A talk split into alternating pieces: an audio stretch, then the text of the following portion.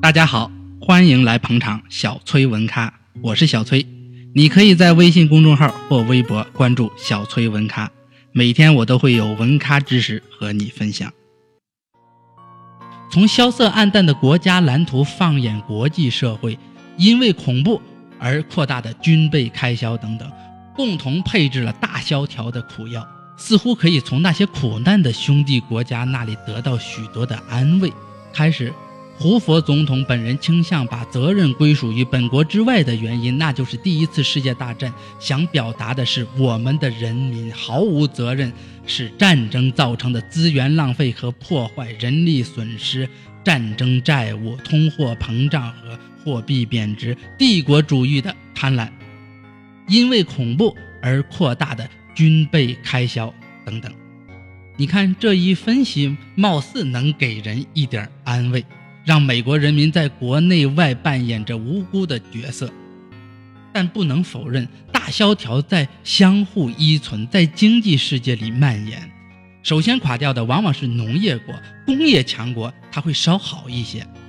但到了1929年的春天，衰退的征兆陆续在澳大利亚、巴西、阿根廷、加拿大和波兰现象。尤其是在德国，萧条的程度更深，甚至美国的衰退后，英国、法国、捷克、瑞士也逐渐受到了危机。一九三一年开始，第二波萧条比第一波程度更深，这些国家饱受重创，直到一九三三年的春天才有所缓解。我们可以发现，并非只有美国人被繁荣的假象所迷惑。各国都存在着危机，只不过形式和严重程度不同而已。不能简单的将共和党人认为是一九二九年危机的罪魁祸首，也不能将一九三三年的民主党作为救世的英雄。第一次世界大战使美国首次成为了一个大债权国，同时，美国公民在国外的个人投资总额有了猛速的增长。从一九一八年的三十亿美元增长到了一九三二年的一百四十亿美元。作为一个迅速发展的生产大国，美国人天真的将对外贸易理解为出口，而把进口当作是可有可无的义务。当时，外国倾销的噩梦让农民和实业家都惴惴不安。他们呼吁制定最高的保护性税率，最终他们胜利了。在一九三零年六月，通过了斯姆特霍利关税法案，制定了平均百分之四十的关税税率。胡佛总统希望该法案主要限定在少数集中农产品上，但建议未被采纳。在国外，这个法案被理解为一场经济战的宣战书。二十五个国家陆续加入了报复性关税。配额和反美禁运的行列，导致美国的出口量剧减了一半。不同地区、不同政见、不同行业的普通美国人对这些事情的看法不尽相同。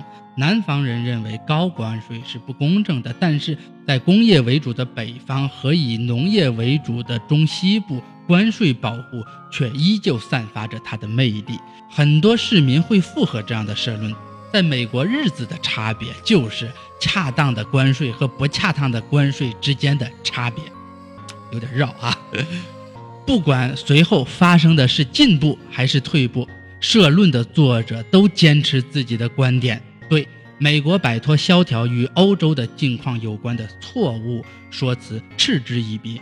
你看，能搞这种评论的都是存在思维世界的人。如果他们是在行动世界的人，估计就不会有这么大的差异了。二十世纪二十年代，美国行业协会的数据有过一次引人注目的增长，而且影响颇为显著。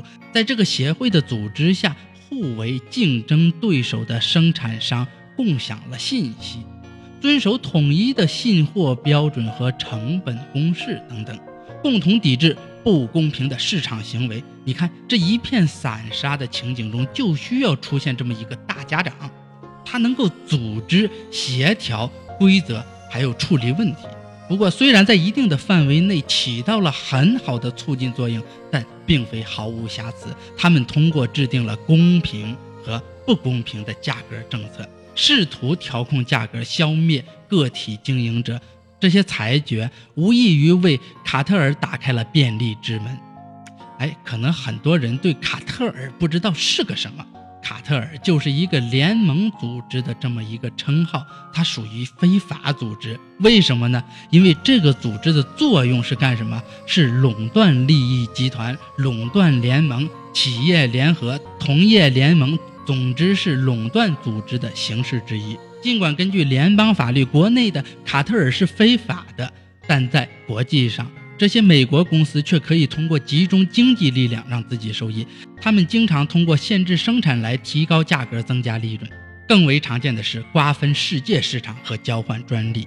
你看，在一九三零年，当美国铝产量超过了十万公吨，德国的铝产量仅有三万公吨。在美铝公司加入。卡特尔三年后，美国的产量降至到了三点三万公吨，而德国的产量则增长到了三点七万公吨。在大萧条中，他们又加剧了失业，使情况进一步恶化。二十世纪三十年代晚期，由于他对国家的安全威胁，引来了参议院调查委员会和司法部门垄断局对其投来的特别关注。大概是这么说的：这种大企业的国际主义形式与国家主义所采取的形式一样，对事情毫无帮助。在大多数美国人与世隔绝的状态背后，隐藏着依然是老问题，那就是第一次世界大战后的遗留债务，让他们深信，在与外国人打交道，美国人总是上当受骗。你看，他们得出了一个结论：只有孤立才是上策。还有一些人，他们认为催逼战争债务和赔款，无疑是对欧洲经济的扼杀，反过来也是损害了债权人的利益。一九三一年，胡佛总统提倡政府间的战争债务延期赔偿，这受到了某些圈子的拍掌称赞，认为它可以促进国际间友谊，有利于经济复兴。